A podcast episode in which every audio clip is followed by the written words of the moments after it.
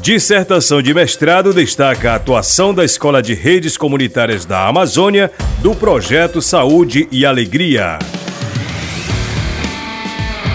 A experiência da Escola de Redes Comunitárias da Amazônia foi documentada na dissertação intitulada Constituindo uma pesquisa autoetnográfica a partir de minha trajetória de comunicadora indígena maioruna produzida para obtenção do título de mestrado no programa de pós-graduação em Ciências Humanas da Universidade do Estado do Amazonas e orientada pelo professor doutor e conselheiro da Escola de Redes, Guilherme Gitá de Figueiredo, a pesquisa foi aprovada no último dia 6 de julho.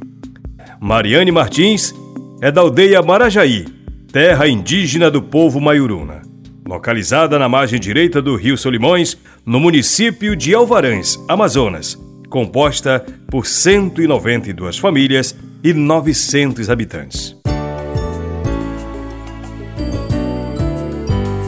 Em 2021, a aldeia foi selecionada para participar da Escola de Redes Comunitárias por meio de três alunos, dentre eles Mariane. Durante a formação, os estudantes puderam aprofundar seus conhecimentos sobre comunicação comunitária, produção de conteúdo, segurança digital, meio ambiente e defesa de território através de combate à desinformação. Em 2022, a Aldeia Marajaí recebeu as ações de campo da Escola de Redes Comunitárias da Amazônia. Lideranças, professores e alunos da escola participaram da oficina para refletir sobre o território, mapear fortalezas, desafios e sonhos do coletivo. O processo foi conduzido por Adriane Gama e Guilherme Gitá de Figueiredo, que é especialista da escola. A partir dos encontros presenciais que ocorreram nas sete comunidades participantes, o Conselho da Escola de Redes Comunitárias da Amazônia compôs a grade curricular da formação que foi realizada até dezembro de 2022. As experiências protagonizadas pela escola na aldeia foram objeto de estudo científico da pesquisadora. Ao analisar o impacto das ações no território, Mariane estabeleceu relação entre a iniciativa, o fortalecimento da comunicação na aldeia e o conhecimento pautado na ciência.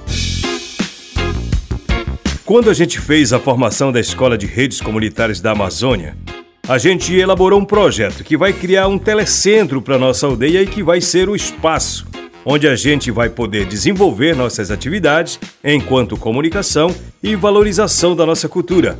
É o que ressaltou a jovem sobre o projeto em andamento, que resultará em um espaço de acesso à internet.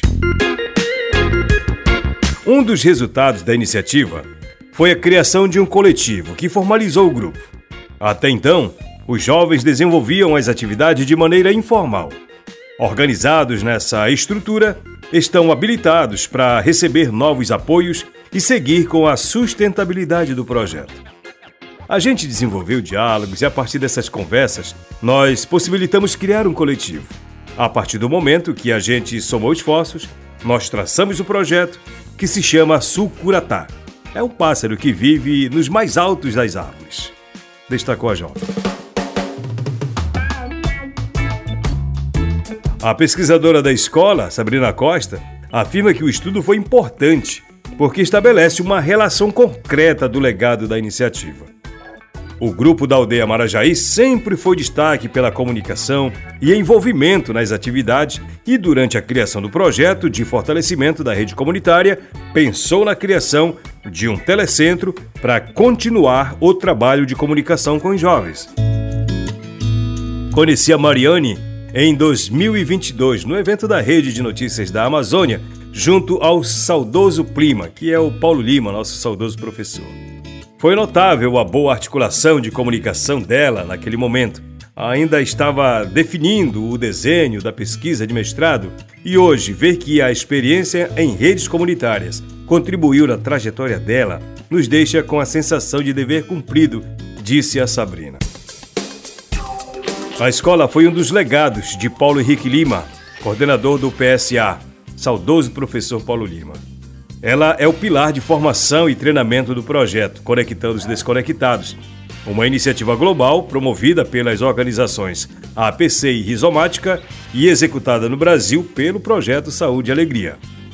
O objetivo da iniciativa foi conectar comunidades desconectadas por meio do desenvolvimento de modelos, capacidades e formas de sustentabilidade para populações com foco em assistência técnica, capacitação, assessoria para advocacy e mobilização comunitária.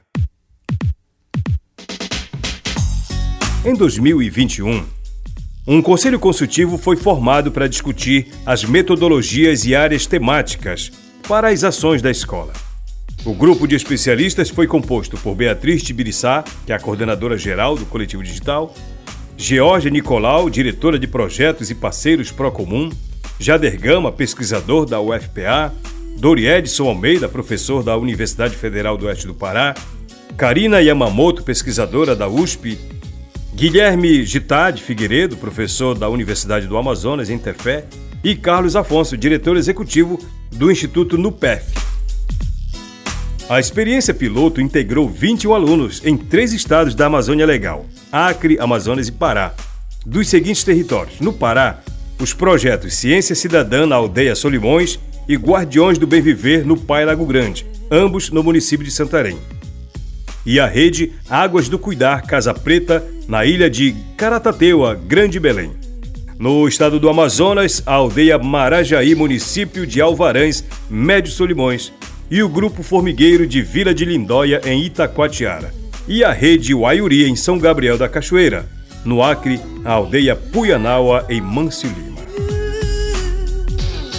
Essa reportagem completa está no site saúde e alegria.org.br.